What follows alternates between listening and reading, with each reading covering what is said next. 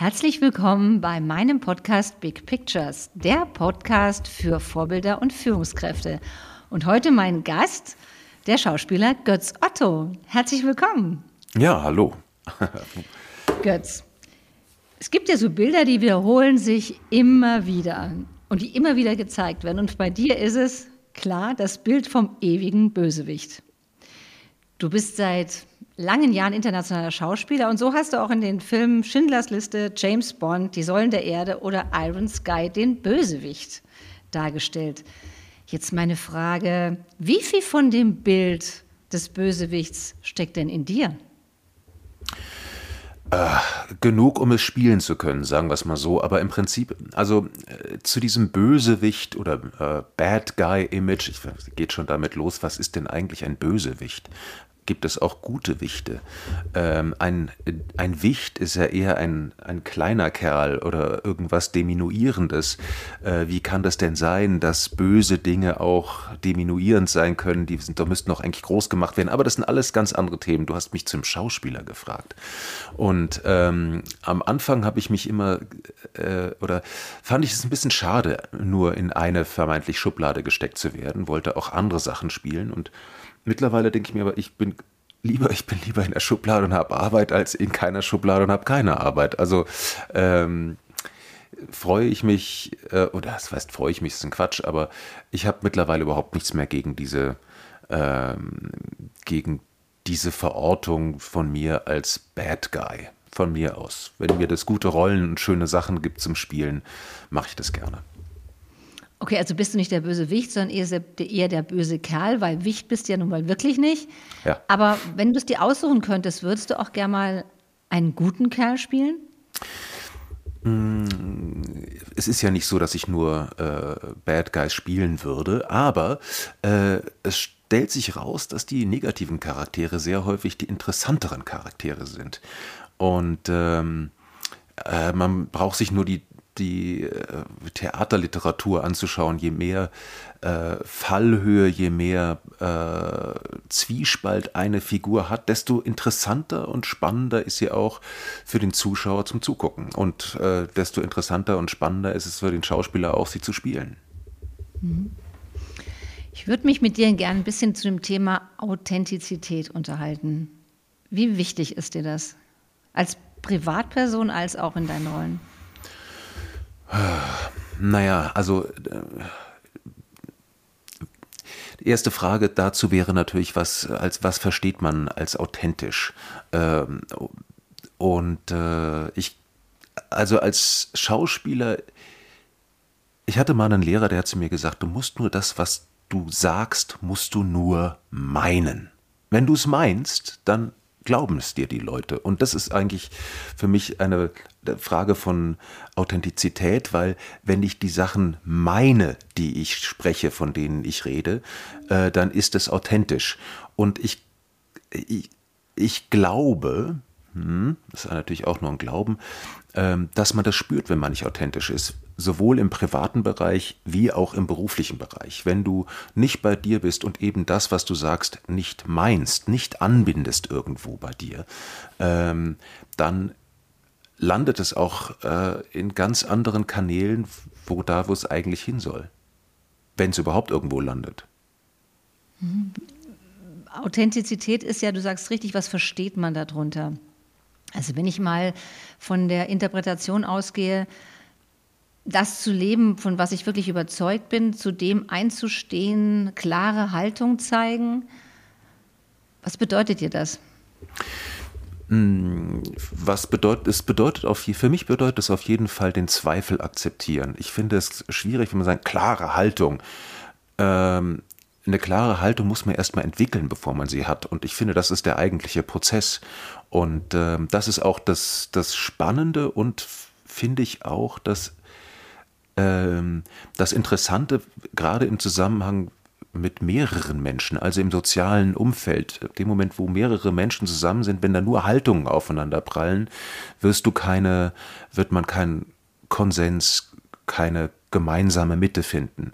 Wenn man aber äh, Haltungen hat, die äh, langsam gefunden worden sind mit, mit, mit unterschiedlichen Positionen und auch die Bereitschaft, diese Positionen wieder zu öffnen, das finde ich viel wichtiger, als eine klare Haltung zu haben. Eine klare Haltung ist starr und da bewegt sich nicht mehr viel, ist auch langweilig.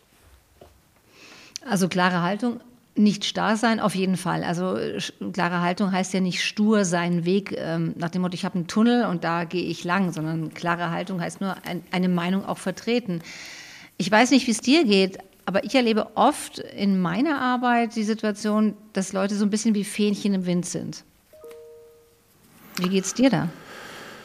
Hm, wie Fähnchen im Wind. Naja, ich glaube, äh, in meinem, in meinem Umfeld, ich empfinde das in, in meinem beruflichen Umfeld viel eher so, dass es äh, also ich bin eher konfrontiert mit starren Haltungen und nicht mit Fähnchen im Wind. Ich bin eher mit, äh, mit äh, Haltungen konfrontiert, die sich nicht aufweichen lassen, wo jemand sagt, nein, das muss jetzt so sein und ich finde, das muss jetzt und weil du da eine andere Meinung und Haltung hast, äh, gehörst du hier nicht her oder das äh, mag ich mit dir gar nicht diskutieren und solche, also äh, das ist eher, das ist eher mein Alltag, dass ich irgendwie sehr häufig die mangelnde Bereitschaft verspüre, ähm, mal zuzuhören. Einfach mal zuzuhören. Mhm. Wie ist es denn mit deiner Haltung aus?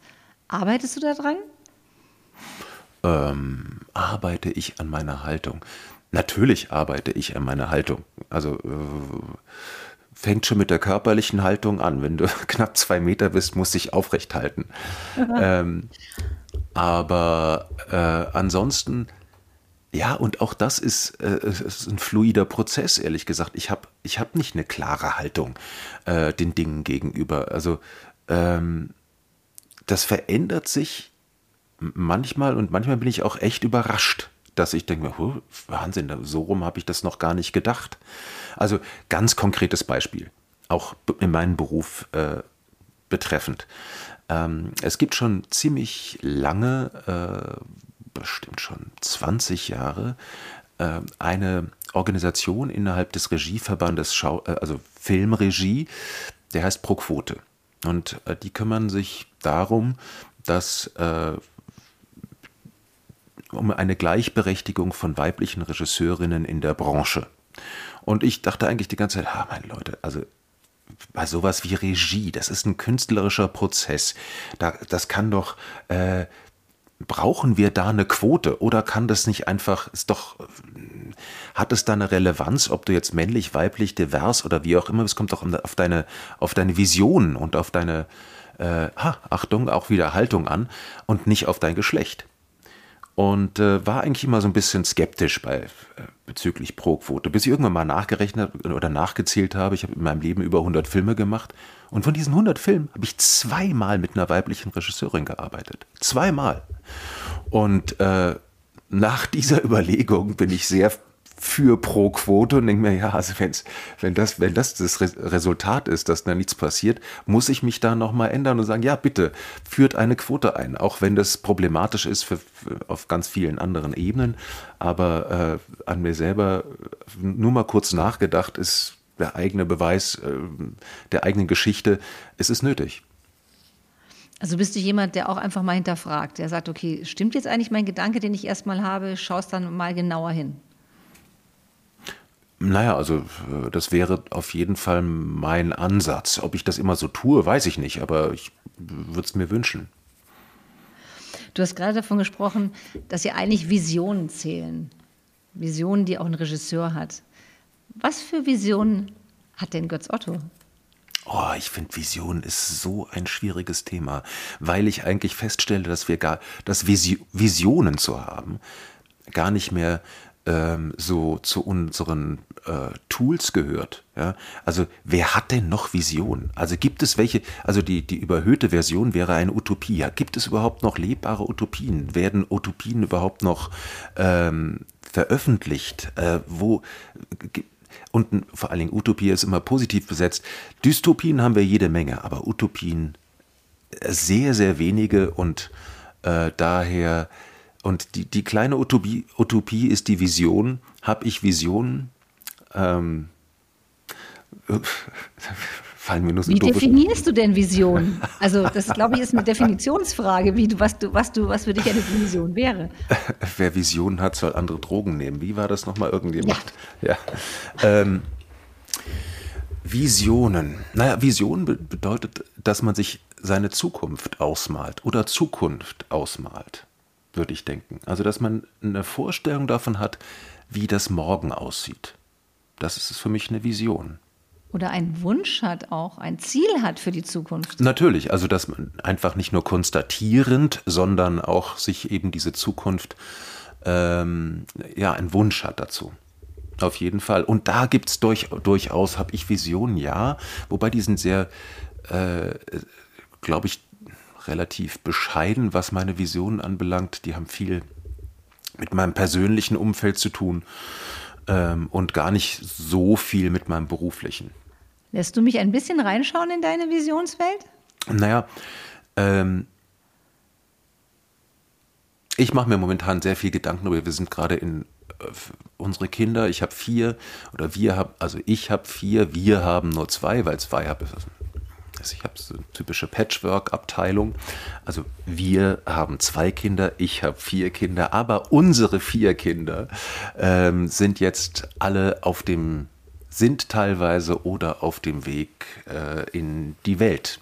Und jetzt muss man sich überlegen, ähm, jetzt ist man nur noch zu zweit zu Hause. Und äh, die Kinder sind weg. Und wie sieht der Alltag, wie sieht da die, die familiäre Vision aus, wie wird man miteinander umgehen, weil natürlich ähm, ein zentrales Thema des Miteinanders, die gemeinsamen Kinder sind nicht mehr da. Und ähm, das ist schon eine kleine Tra äh, Transi Transition. Ähm, und äh, darüber mache ich mir momentan viele Gedanken und stelle mir das eigentlich ganz schön vor, aber ich weiß auch, dass es eine Herausforderung ist, weil man eben mehr mit dem anderen Menschen zu tun hat und nicht mehr über das Mittel Kinder. Das ist ja sowieso so ein Thema, ich meine, Veränderung, ja, das ist jetzt ganz persönlich, klar, wenn Kinder aus dem Haus gehen, das ist eine ganz gravierende Veränderung im Leben.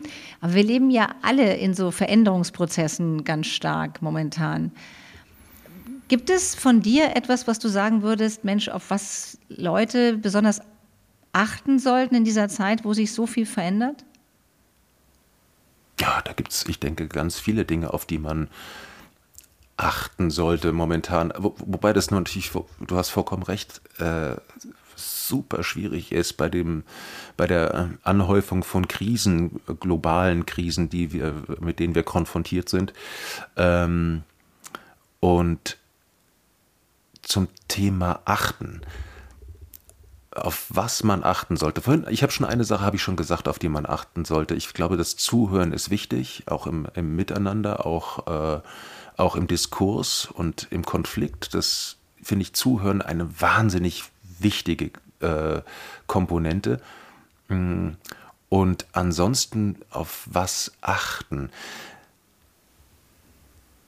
Es hat natürlich in aller Konsequenz, Achtsamkeit hat immer auch was mit einem selber zu tun und ähm, ja, da macht man ein großes Thema auf. Oder? Wenn, äh, wenn Achtsamkeit was tut einem gut, was braucht man, wie, äh, wie kann man sich, wie kann man sich positiv, sein, sich selbst positiv aufstellen. Und da braucht es natürlich ein Parameter, paar Parameter, die zum Thema Achtsamkeit gehören. Aber das ist natürlich echt ein weites Feld. Aber Achtsamkeit im weitesten Sinne, sagst du schon, ist gerade eine wichtige auch eine Kompetenz wahrscheinlich. Also auf sich selber achten, wie du sagst, darauf zu achten, sich gut aufzustellen. Das geht ja nur, wenn ich mit mir bewusst umgehe. Ja, auf jeden Fall. Ähm, das ist, glaube ich, das ist selbsterklärend bei Achtsamkeit. Ich achte auf mich oder ich achte auf andere und das geht nur mit Bewusstsein. Es geht ja nicht unter, also. Gelingt dir das gut, mit dir selber achtsam zu sein? Hm.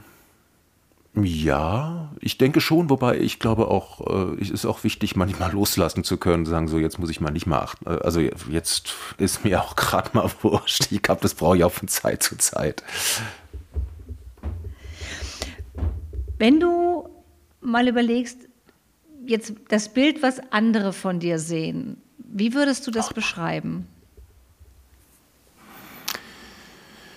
Eieieiei, du fragst einen Schauspieler. Das Bild, das andere ja, von mir genau. sehen, ist mir eigentlich, ganz im Ernst, also das ist jetzt irgendwie, das ist sehr untypisch, aber es ist mir eigentlich gar nicht so wichtig. Also es ist so, ich mache mir auch gar nicht so viele Gedanken darüber. Bestes Beispiel, wenn ich auf der Bühne stehe, gibt es ganz viele Kollegen, die freuen sich auf den Applaus, weil sie das, das, das Feedback von den Zuschauern am Ende rufen, die Bravo oder, und klatschen. Ich gehe eigentlich auf die Bühne, weil ich den Prozess bis zu dem Zeitpunkt, wo die Leute klatschen, viel spannender finde. Also ich gehe eigentlich auf die Bühne, um mich einer Figur zu nähern, um mich mit einer Figur auseinanderzusetzen, mit meinem Partner, mit dem Gegenüber und am Ende, dass die dann klatschen, finde ich schön, aber deswegen stehe ich nicht auf der Bühne. Also mir ist sozusagen der, der Spiegel der anderen relativ wurscht, muss ich wirklich sagen. Wie sehen die mhm. mich? Hm, der eine wird mich so sehen, der andere so. Kann ich daran was ändern? Will ich daran was ändern? Hm, nö. Und wenn du jetzt das Bild von dir selber, wenn du dich jetzt selber beschreiben würdest, wie würdest du das tun? Jetzt nicht, dass du ein, zwei, fast zwei Meter groß bist. Das meine ich jetzt nicht damit. Hm. Wie würde ich mich selber beschreiben? Ähm, ich würde mich beschreiben als äh, Zweifler. Ich zweifle sehr häufig. Ich bin sehr zögerlich. Ähm, ich äh, bin Hedonist, ganz klar. Ich mag, äh, ich mag mich gerne gut und wohl fühlen. Ähm, trotz der beiden Attribute am Anfang. Das ist nicht unbedingt zwingend ein Widerspruch. Und ähm, und ich bin äh, schon sehr harmoniesüchtig. Ich bin vage, Aszendent vage. Es ist das Einzige, was ich zum Thema Sternzeichen weiß. Ich bin vage, Aszendent vage und bin wahrscheinlich auch deswegen äh, harmoniesüchtig. Zu so einem Bild von einem selber gehört ja auch so der Rahmen, in dem man sich bewegt. Was ist dein Rahmen? Oder was ist dir wichtig an deinem Rahmen? Was gibt dir Stabilität? Hm, also es gibt ganz klar, Stabilität gibt mir meine Familie und meine äh, engsten sozialen Beziehungen. Die geben mir Stabilität, weil ansonsten hat, hat mein Leben nicht besonders viel Stabilität, weil ich nie weiß, was nächste Woche ist. Also ich bin nirgendwo fest engagiert und es ist tatsächlich so, manchmal kann auch Ewigkeiten gar nichts passieren, dann bist du wieder irgendwie in der Weltgeschichte unterwegs, irgendwo, wo du, wo du dich auch nirgendwo festhalten kannst, außer an der Tatsache, dass du dort arbeitest. Ähm, und deswegen ist mein persönliches Umfeld und meine, meine nahen sozialen Kontakte, meine Familie, das ist das, an dem ich mich festhalte. Mhm. Ich kenne dich jetzt, jetzt nur als, sag ich mal, nur ist gut, als Schauspieler. Gab es schon mal die Situation in deinem Leben, wo du mal, sag mal, den Rahmen sprengen wolltest, wo du gesagt hast, boah, jetzt, jetzt will ich was anderes. Ich will ein neues Motiv, ich will ein anderes Bild, ich will ganz was anderes machen. Das gibt es immer wieder mal. Ähm, aber da äh, ist ja auch der große Vorteil, dass ich eben Schauspieler bin. Äh, da schlüpft man sehr häufig in unterschiedliche Charaktere, in unterschiedliche Figuren.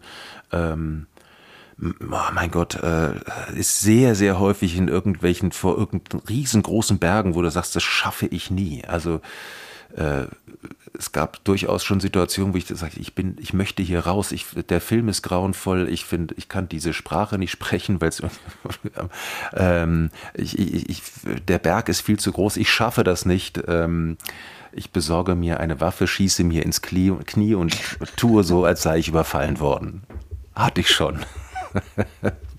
Been there, done that, got the freaking T-Shirt, aber habe mir dann keine Waffe gekauft. Aber ähm, nein, aber der, das ist wirklich der Vorteil an meinem Beruf, ist wirklich, dass es da viele Abwechslungen und viele ähm, alternative Modelle gibt auch. Ja? Also auch mein Beruf ist nicht linear. Also ich bin ja, also ich, ich bin nicht nur vor der Kamera aktiv, sondern ich stehe auf der Theaterbühne und manchmal ist eine ganz große und manchmal ist eine, eine winzig kleine Theaterbühne und äh, dann äh, mache ich, verdiene ich auch teilweise als Sprecher mein Geld oder ähm, was ich alles schon machen durfte. Ich war schon Ringsprecher beim Box-Weltmeisterschaftskampf von okay. Klitschkos oder keine, weißt du so, das ist schon, das ist schon ein Privileg, äh, so leben zu dürfen und so viele unterschiedliche Sachen machen zu dürfen. Ja, dann gibt dir jemand irgendwie sagt hier, äh, ich möchte unbedingt, dass du hier diesen diesen Rennfahrerschein machst, um mitzufahren. Keine, ich könnte, äh, brauche gar nicht anzufangen. Es gibt so viele Dinge, die ich schon erleben durfte aufgrund meines Berufes, dass äh, dieses, ich mache jetzt was ganz anderes, wäre dann nur die Alternative, ich gehe, ähm, ich mache den Gauguin und gehe nach Tahiti. Okay. Das wäre, das, das ginge noch. Also das heißt, das Schöne ist auch daran, dass du eigentlich immer was Neues lernst, oder? Wenn ich mir das anhöre, Rennfahrer mal machen, also du hast, du schnüffelst so eigentlich in jeden Bereich rein durch deinen Beruf und lernst immer weiter. Ja, ob ich dann unbedingt wahnsinnig viel dazu lerne, das ist, ich, äh, ich denke darüber häufig nach, lerne ich eigentlich was, profitiere, werde, werde ich besser sozusagen von so schulischen, ähm, mit so schulischen Maßstäben. Bin ich jetzt, war ich früher drei und bin jetzt zwei oder so? Das mhm. kann, es, ähm, wenn man darüber nachdenkt, habe ich was gelernt? Ich habe auf jeden Fall was erfahren. Ob ich was gelernt habe, weiß ich nicht, aber ich habe was erfahren. Okay, eine Erfahrung gelernt, also gelernte Erfahrung, so, nicht in Schulnoten. Ja, Schulnoten also, finde ich immer so ein bisschen schwierig. Das hat immer so eine Wertung. Das hat immer so ja, besser total, oder schlechter. Schrecklich. Grauenvoll. Also und Erfahrung und an Erfahrung lernen kann ja auch einfach sein, wo du sagst, wow, das, das ist ein neuer Einblick. Ich habe eine neue Perspektive gewonnen. Ja, absolut. Also und, und das ist auch das, was ich vorher auch meinte mit äh, mit dem Zuhören und der Offenheit. Ich finde, das ist total wichtig. Einfach ähm, nur so findet Veränderung statt, auch bei einem selber. Mhm. Jetzt, wenn du mal auf Vorbild, wenn wir uns mal Vorbilder anschauen, Vorbilder aber nicht im Sinne von, ich will genau so sein wie jemand anders, mhm. aber Vorbilder im Leben, an denen man sich orientiert oder an denen du dich orientiert hast. Gab es da welche? Ähm, also es gab sicherlich welche, es gibt natürlich berufliche Vorbilder, die was mit wirklich auch mit meinem Beruf zu tun haben, aber das ist vielleicht nicht ganz so relevant äh, von deiner Frage her. Ich habe ähm, relativ spät äh, erst realisiert, dass mein Vater ein Vorbild war für mich und zwar ein gigantisches Vorbild. Ähm, und zwar, mein Vater war immer ein sehr, sehr sperriger Mensch, also jemand, der, äh, der mit einer enormen Lebenslust und Leidenschaft äh, an alles rangegangen ist, aber äh, diese Lebenslust und Leidenschaft hat es anderen manchmal auch schwer gemacht, da ähm, eine Kompatibilität dazu zu haben. Und, ähm, und so ging es mir am Anfang. Also mein, ich fühlte mich von meinem Vater nie gesehen oder äh, gewertschätzt oder sonst irgendwas. Habe ich erst später kapiert, dass das überhaupt nicht so war. Und was mein Vater äh, extremst ausgemacht hat, war eine, eine Freiheitsliebe und ähm, ein, ein, ein Nonkonformismus, der sehr sehr äh, anrührend war. Also es war, der, mein Vater äh, war jetzt nicht nonkonform, indem er auf äh, Bomben geworfen hätte. Das hat er zwar auch gemacht, aber anderes Thema. Sondern es war ein sehr, sehr warmer Mensch. Und ähm, ja, und von dem äh, an meinen Vater denke ich sehr, sehr häufig und denke mir, das war ein großartiges Vorbild für mich, ohne dass ich es unbedingt immer gemerkt habe. Hast du das gemerkt, dass er ein Vorbild war, als er noch lebte? Weil so wie du sprichst, lebt er nicht mehr. Nee, er ist leider gestorben und ähm, das ist sehr, sehr schade, weil die letzten Jahre waren ähm, äh, äh, dafür, dass, dass wir 50 Jahre zusammen verbracht haben, waren, waren die letzten Jahre, in denen das so innig war, zu wenig. Ich hätte das gerne noch länger gehabt. Mhm. Wärst oder ist es dir wichtig, genau in so einer Art und Weise ein Vorbild für deine Kinder zu sein? Ich glaube, das ist genau in der Art und Weise nicht herstellbar. Ähm, ich glaube, in Bezug auf Kinder ähm, ist die, also das, was du vorhin gesagt hast, äh, die Frage nach der Authentizität. Äh, ich glaube, mit seinen Kindern muss man gnadenlos authentisch sein. Äh, es hat ich, ich wüsste nicht, ob das sinnvoll, kann mir nicht vorstellen, dass es sinnvoll ist, dass man zum Beispiel ähm, sich was vornimmt und sagt so, und jetzt verhalte ich mich den Kindern so und so gegenüber, um das und jenes zu erreichen oder um hier eine, eine Erziehungsmaßnahme zu machen. Wenn man da nicht hintersteht und das nicht wirklich verkörpert und glaubt und, und, und verinnerlicht, dann bringt das überhaupt nichts. Also ich finde gerade Erziehung ist ein, ähm, oder, oder Verhältnis zu Kindern, das muss immer sehr authentisch sein, sonst, äh, ja, sonst wird es ganz fatal und ein Lügenkonstrukt. Da schließt sich ja so ein bisschen jetzt der, hm, da schließt sich jetzt so ein bisschen ja der Kreis äh, zu meiner Eingangsfrage, wie wichtig ist die Authentizität? Also im Sinne von bei den Kindern ganz klar zu, also klar zu sein, zu, ja, so zu sein, wie ich wirklich bin, ohne mich zu verstellen, ist das ja doch ein ganz entscheidender, entscheidender Punkt dann bei dir. Auf jeden Fall. Jetzt bin ich natürlich, äh, äh, bei kleinen Kindern fällt es äh, wahrscheinlich schwerer, weil man da natürlich auch noch eine andere, eine andere Position hat. Jetzt sind meine Kinder 21 plus und dementsprechend ähm, alles erwachsene Menschen und äh, da fällt es auch viel leichter, zum Beispiel Schwächen und, und, und Defizite auch zuzugeben. Das ist bei einem Kleinkind äh, schwierig. Da muss man mit Schwächen und Defiziten anders umgehen, da hat man eine andere Verantwortung. Das, da bin ich sehr froh, dass es nicht mehr so ist. Also dass ich wirklich da die, die Augenhöhe herstellen kann und das auch wirklich, oder was heißt herstellen kann, dass die sich hergestellt hat.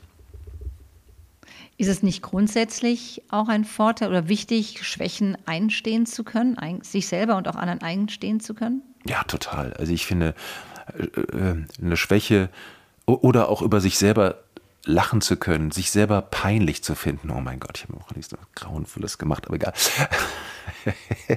ähm, das ist gut. Ich finde das, ich finde das gut. Erstens mal hilft es, äh, über sich selber zu lachen. Und äh, auch das verändert. Ich glaube, wenn du, äh, wenn, wenn du Fehler machst und die, sie dir nicht eingestehst, dann wirst du sie immer wieder machen äh, wenn du Fehler machst und sie dir eingestehst, darüber nachdenkst, warum du sie gemacht hast und auch dann da anschließend drüber lachen kannst, ist die Wahrscheinlichkeit größer, dass du den gleichen Fehler nicht nochmal begehst. Ich frage auch deshalb, weil als ich dich äh, gefragt habe, ob du Lust hast, bei mir Gast zu sein, hast du auch gesagt, ich bin aber keine Führungskraft. Und ich glaube aber, dass genau auch Führungskräfte genau das daraus lernen können, zu erkennen, Mensch, es ist doch, ähm, Schwächen einzugestehen, ist doch so menschlich und das zieht sich ja so durch. Das ist doch ganz egal, ob ich Führungskraft bin oder was anderes, aber diese Fähigkeit zu sagen, ja, ich kann auch mal missbauen oder es kann mir auch mal peinlich sein. Ich kann mir selber peinlich sein. Ich kann auch mal über mich lachen. Ich nehme mich nicht immer mhm. so wahnsinnig ernst. Ja, und äh, vor allen Dingen, es ist auch ich war am Wochenende äh, in, äh, in einer Aufführung und das war eine sehr, das war sehr spannend. Das war, eine, war Musik und man saß so mitten in der äh, in den in den Musikern, also mitten im Orchester und es war ein sehr lustiger Dirigent, der das alles äh, so ein bisschen auch vermittelt hat. Auf jeden Fall sagte der ein einen Satz, wo ich drüber nachdenken musste, weil wurde auch gefragt, ähm, wie denn das Orchester mit Fehlern umgeht. Und, äh, und er sagte auch, ja, Fehler sind natürlich das Spannende, weil Fehler sind etwas, wo der Zuschauer merkt, dass was passiert. Fehler ist was, ähm, ist was Lebendiges und Fehler ist was, was, ähm, was Performatives, wenn man damit umgeht und sich das auch ausstellt. Und jetzt hat man mitbekommen, aha, da ist ein, äh, da hat jetzt der, der, derjenige hat sich jetzt vielleicht nicht verspielt oder irgendwie nicht ganz, aber zu sehen, wie er damit umgeht, zu sehen, ähm, dass er auch nur ein Mensch ist, sozusagen, das, das ist doch viel spannender, als alles perfekt zu haben. Das ist doch langweilig. Also für die, äh, für die performative Seite sind sind Fehler total wichtig. Also zum Beispiel jetzt auch wieder auf meinen Beruf. Ich finde Proben großartig, weil dann, weil man ist aufgefordert, bei Proben Fehler zu machen. Das ist sozusagen das Grundprinzip einer Probe, ist, ähm, ich möchte alles ausprobieren und eben genau Fehler machen und schauen, wo ich eine Figur, wo ich eine Situation weiterentwickeln kann. Das geht nur mit der Bereitschaft, Fehler zu machen. Es geht nicht, wenn ich sage, ich muss alles mhm. richtig machen. Ich muss, wenn du alles richtig machen willst, ähm, äh, schneidet man, limitiert man sich kolossal. Man, ähm, man limitiert sich nämlich, dass man's, man kann es dann nicht noch besser machen als das, wie man sich es gerade mal so vorgestellt hat. Ähm, und wenn du, die, wenn du die Bereitschaft hast, Fehler zu machen, also jetzt wirklich konkret auf meinen Beruf, und in eine Probe reingehst und sagst, ich, ich guck mal, was hier passiert und das, den Fehler nehme ich an und arbeite mit ihm und versuche mit ihm was, dann wird das noch spannender. Ich sage gerne, nichts ist so unsympathisch wie Perfektionismus. Ich finde, Menschen werden nahbar durch Fehler. Ja, und auch der Umgang damit. Ich finde, ähm, weil nur zu sagen, okay, wir, lass, uns, lass uns Fehler machen, ist mir zu wenig. Wir müssen auch bereit sein, mit, dem, mit den Fehlern so umzugehen, dass sie, ähm, dass sie nicht vernichten, dass sie nicht zerstören, dass sie nicht destruktiv sind, sondern dass man mit dem, mit dem Fehler als solchen auch äh, eben einen, einen pro, positiven Prozess einleiten kann. Das ist, das ist Eine fast wichtiger. Ja, das ist wirklich ja. fast wichtiger als jetzt irgendwie äh, nur den Fehler zuzulassen, sondern auch was damit anfangen. Ja. Da passt ganz gut ein Zitat von, von, für mich von Henry Ford dazu. Wer immer tut, was er schon kann, bleibt immer das, was er schon ist. Ja, und da könntest du sagen, der ist sehr authentisch, der Mensch. ja, also von daher ist eben Authentizität ist auch so, ich meine, das ist ein tolles Schlagwort, aber was bedeutet das? Also ich, es, es ist halt schon vielschichtiger. Ja, also Authentizität, oh Gott, was für ein Wort. Authentizität bedeutet ähm, für mich, sich selber zu kennen, sich selber anzunehmen ähm, und auch danach zu leben. Das heißt nicht, dass ich alles gut finde, was ich tue. Mhm. Aber es heißt, ich bin mir dessen bewusst. Das heißt nicht, sich selber einen Heiligenschein mhm. aufsetzen und alles. Ähm, so, so, so mit dem Begriff gehe ich um. Mhm. Hm. Jetzt habe ich noch eine abschließende Frage an dich. Stell dir jetzt mal vor, ähm, 25 Jahre später, also du bist 25 Jahre älter. Ja. Wie würdest du dich dann gerne sehen? Welches Bild hättest du dann gerne von dir? Wo stehst du dann? Also in 25 Jahren äh, bin ich ja auch schon durchaus recht alt. Ich bin ja jetzt schon alt, aber jetzt noch älter.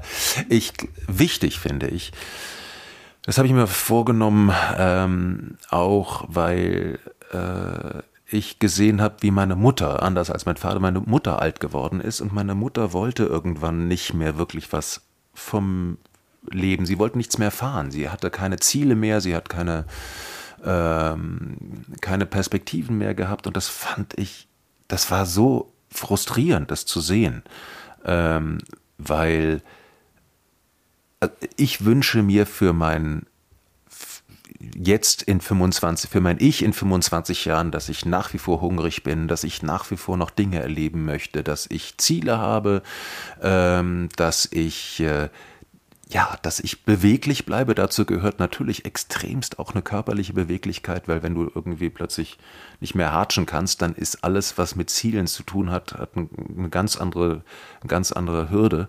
Ähm, also aktiv und, und neugierig sein wünsche ich mir für in 25 Jahren. Mhm. Jetzt gibt es noch etwas, was du gerne noch sagen möchtest zum Thema Big Picture oder dein Big Picture? Gibt es noch etwas, was ich dich nicht gefragt habe? Ah, du hast mich natürlich ganz viele Dinge nicht gefragt, aber was will ich noch dazu sagen? Was will ich sagen? Big Picture. Ähm, nee, ich, ich, ich glaube, das Wichtigste, was, was zum Thema Big Picture für mich, Moment, für mich, es verändert sich natürlich bei mir auch äh, äh, häufig, Momentan ist mein Thema tatsächlich Zuhören. Ich finde, das, äh, das ist mein derzeitiges Thema und äh, vor allen Dingen, weil ich in unserer Gesellschaft das auch gerade momentan nicht sehe und ich merke und ich extremst merke, dass unsere Gesellschaft auseinanderdriftet und sich eben nicht mehr zuhört und nicht mehr auf der Suche ist nach Common Ground, sondern einfach nur nach einer, äh, nach einer Möglichkeit, sich abzugrenzen.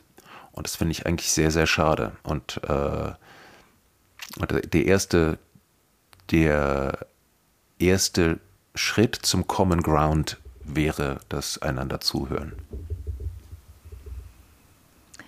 Wunderbar.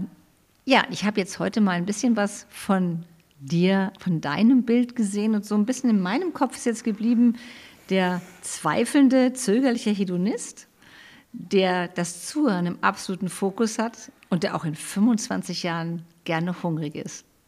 Und in dem Sinne bedanke ich mich ganz mhm. herzlich mhm. für dieses Gespräch und dass du Gast bei mir warst in meinem Podcast. Danke. Ja, danke schön. Ich danke auch.